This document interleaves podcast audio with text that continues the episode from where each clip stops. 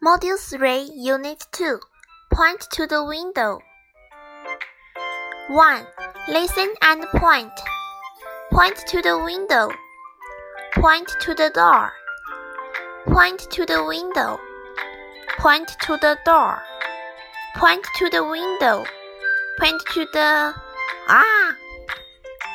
2. Listen, point, and say. Point to the window. Point to the door. Point to the desk. Point to the chair. 5. Play the game Do and Guess. Point to the window.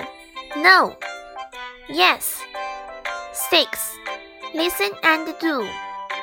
Point to Sun Wukong. Hello, I'm Sun Wukong. Hello, Sun Wukong.